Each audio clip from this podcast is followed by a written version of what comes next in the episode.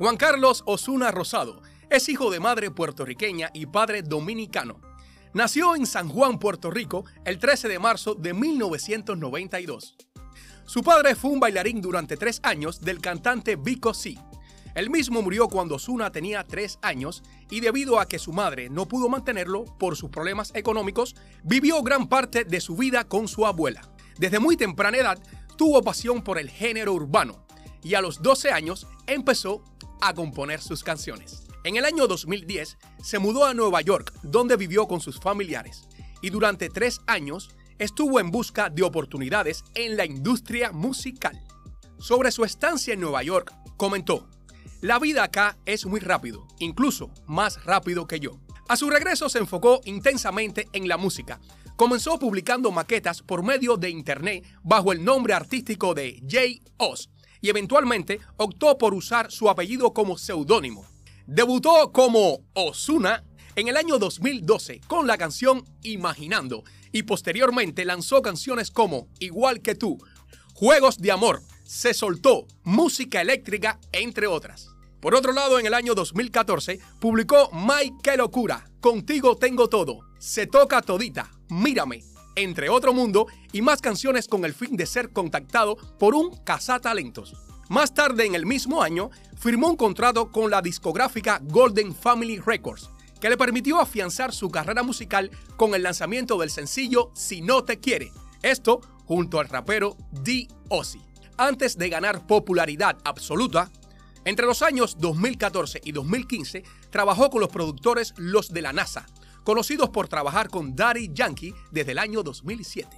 En el año 2015 publicó canciones como Falsas Mentiras, Corazón de Seda, Si tu marido no te quiere, No quiere enamorarse y Si te deja llevar. Este último realizado junto al cantante Juanca, Luego de colaborar en La Ocasión de DJ Luján y Mambo Kings en el año 2016, obtuvo mayor reconocimiento ya que se convirtió en el primer sencillo de trap latino en alcanzar el éxito internacional.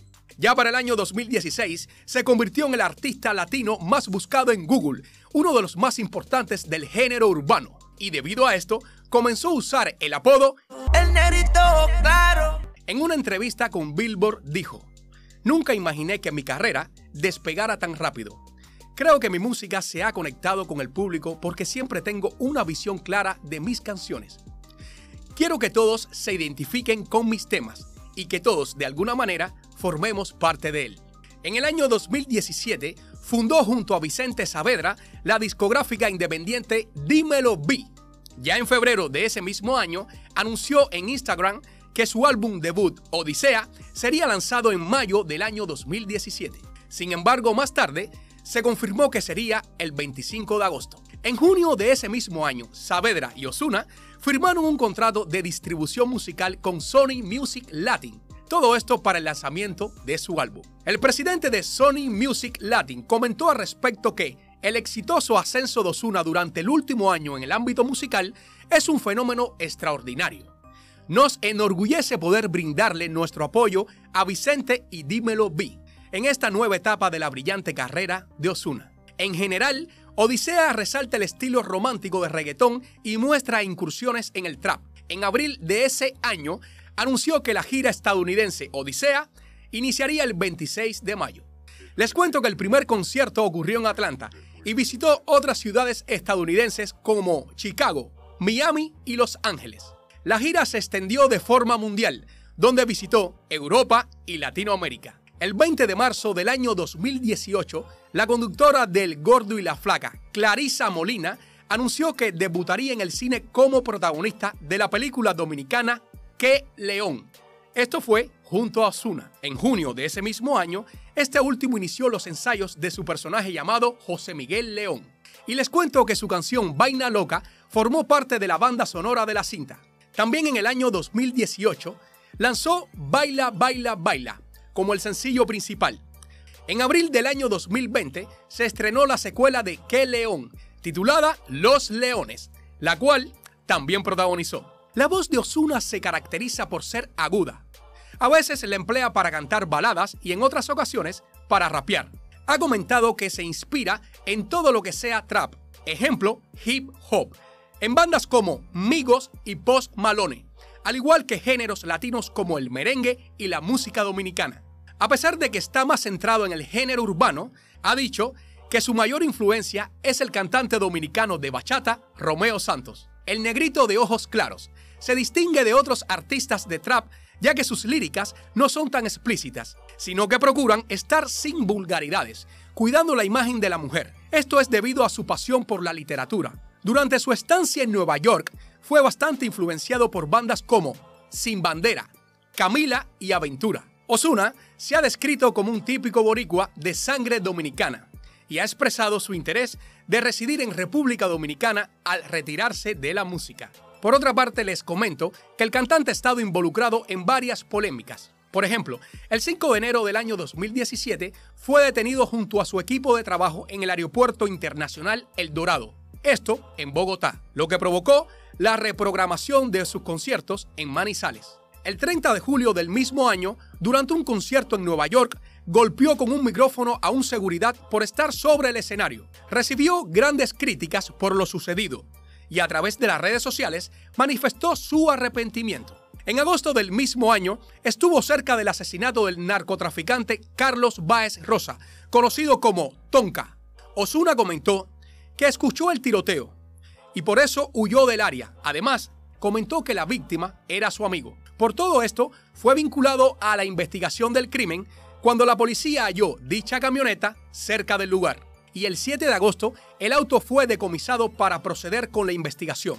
Las autoridades encontraron documentación suya y 6.500 dólares en efectivo. Además, también encontraron una sustancia que tras ser analizada dio positivo a cannabis. Luego del hecho, fue amenazado de muerte por un grupo de narcotraficantes y dijo que él estaba tranquilo ante las amenazas. Y unos días después, se afirmó que no había ningún vínculo directo entre su auto y el tiroteo. El 23 de enero del año 2019, luego de la filtración de un video íntimo en el que aparecía el cantante, su manager, Vicente Saavedra, confirmó que efectivamente se trataba de él, que había sido una cinta pornográfica en el año 2011 dirigida por el actor de cine para adultos Ace Rockwood. Rápidamente su abogado dijo que Osuna fue víctima de extorsión por parte del fallecido cantante Kevin Fred. No obstante, la familia de este alegó que era un acuerdo y no una extorsión. Les cuento que Osuna había pagado más de 50 mil dólares para mantener el video en privado. Por lo sucedido, fue relacionado con el asesinato de Fred el 10 de enero del mismo año. Sin embargo, él negó las acusaciones y su abogado señaló que no era sospechoso. Les doy el dato que sus representantes iniciaron procesos legales y aclararon que el video fue editado. Todo esto para causar más daño. Respecto a lo sucedido, Osuna manifestó que, al igual que muchos jóvenes, cometió un error impulsado por la ignorancia. Hoy, hoy no solo lamento lo ocurrido, sino lo condeno. Por ello busqué ayuda y confío en que todo pueda aclararse. Al igual, estaré al tanto del proceso y siempre dispuesto a colaborar con las autoridades para evitar la maldad que se aprovechó de este gran error. Pero más importante, le pido disculpas a mi familia que son la prioridad de mi vida y por ello seguiré luchando.